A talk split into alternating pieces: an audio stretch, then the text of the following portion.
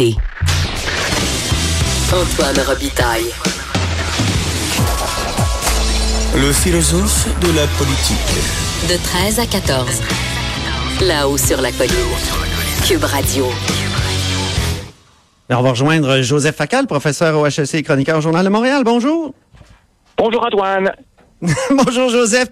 Tu as regardé le, ou tu as suivi le Conseil général du Parti libéral du Québec en fin de semaine. Est-ce que ça te fait penser au Parti québécois? Dans la, dans la division et la chicanerie? je me demandais, je me demandais avec quelle question tu commencerais. J'avoue bien honnêtement que je n'avais pas vu venir celle-là. Écoute, j'écoute oui, oui, j'écoute toutes les, toutes les entrevues qui sont données, puis j'ai comme l'impression de revivre certains, euh, comment dire, certains épisodes du Parti québécois. Eh ben oui, oui, oui, parce qu'en fait, euh, je ne sais pas si euh, tu, tu, partages cette impression, mais j'ai eu le sentiment que, bon, après chaque défaite, il est évidemment normal qu'un parti fasse un post-mortem, surtout quand c'est la pire défaite de l'histoire du Parti libéral. Mais ici, j'ai eu le sentiment que euh, c'était pas un post-mortem comme les autres, en ce sens qu'il y a véritablement une bataille pour l'âme, j'ai presque envie de dire pour l'ADN, tiens, euh, du, Parti libéral. C'est pas simplement une question de positionnement politique. Il y a véritablement un clivage philosophique, c'est-à-dire quelle conception du libéralisme euh, euh, on, doit défendre? Et, sans, faire un, trop long cours de, philosophie politique, hein, le libéralisme, c'est une doctrine euh, complexe, subtile, à mille variantes. Et là, vraiment, on a l'impression qu'il y a vraiment le camp de ceux pour qui les libertés individuelles sont absolues, on ne transige pas, et une autre, un autre courant qui, lui, est un peu plus pragmatique qui conçoit que de temps en temps, l'État doit intervenir et limiter certaines euh, libertés individuelles. Ah oui. Donc deux grandes deux grandes variantes là euh, ici qui euh, qui s'affrontent et, qui s'affrontent depuis longtemps, Joseph, ou c'est nouveau? Oh, j'ai l'impression que ces courants ont toujours évidemment été présents au sein du Parti libéral. Mais j'ai le sentiment que le rapport de force entre ces courants lui, a changé. C'est-à-dire que, euh, à moins, évidemment, que euh, la tendance euh, moins hostile au projet de loi de M. Legault sur la laïcité ne prenne le dessus.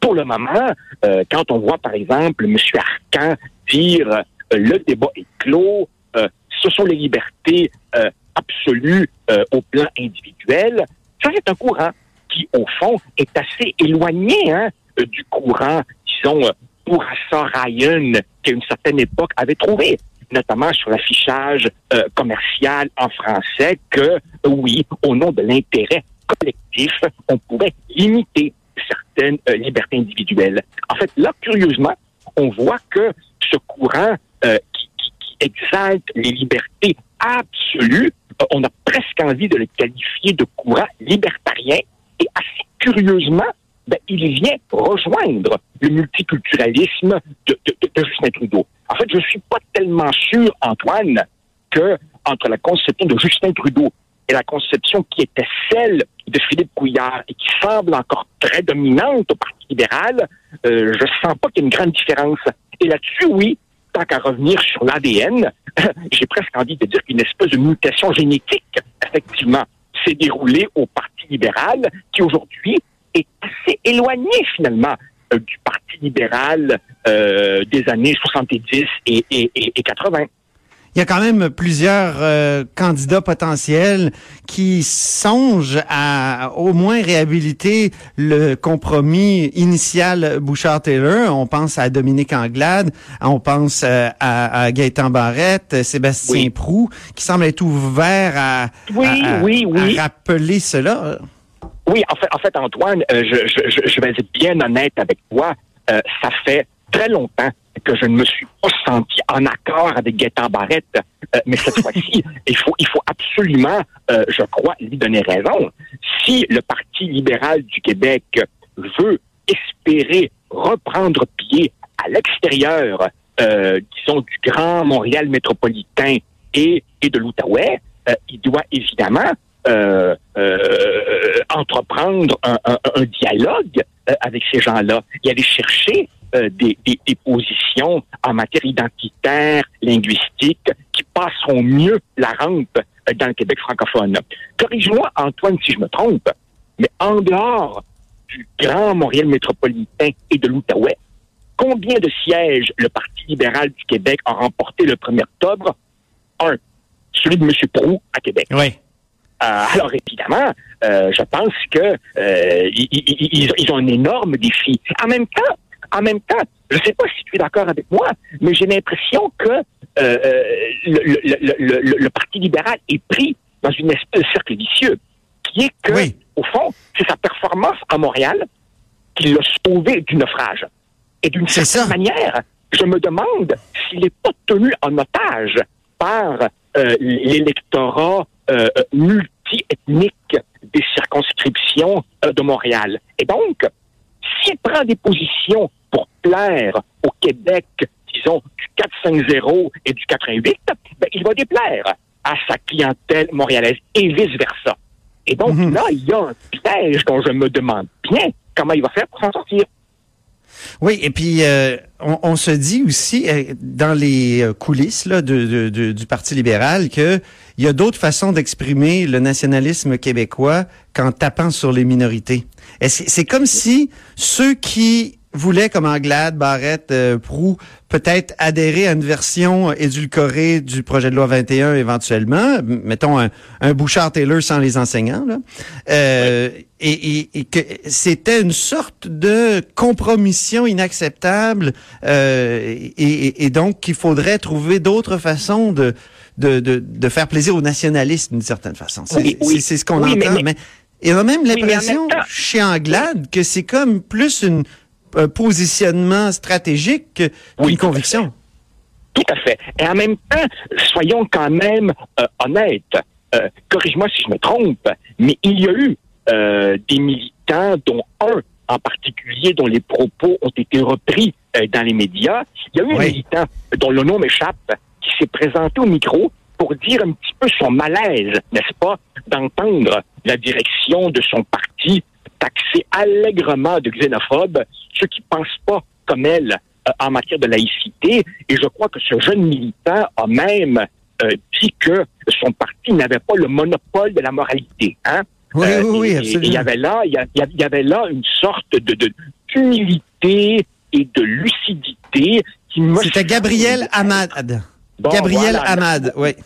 Exactement. mais, euh, euh, alors, il me semble que euh, il, s'agit à un moment donné d'écouter où est la majorité québécoise.